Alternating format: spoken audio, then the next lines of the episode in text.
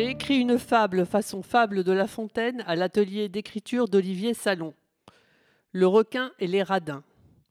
Un requin qui plongeait profond pour ramasser sardines et ainsi se concocter garde-manger sous l'eau, mais qui n'en trouvait point, dut se mettre au régime.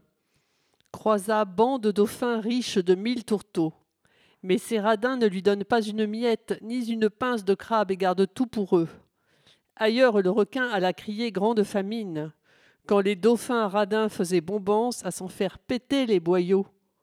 De l'orgie de tourteaux, les mammifères marins rôtèrent et pétèrent sans fin, créant mille grandes vagues et même un tsunami. Quand tu as trop mangé en privant un ami, tu crées une tempête et t'en trouves abruti. Camille Philibert.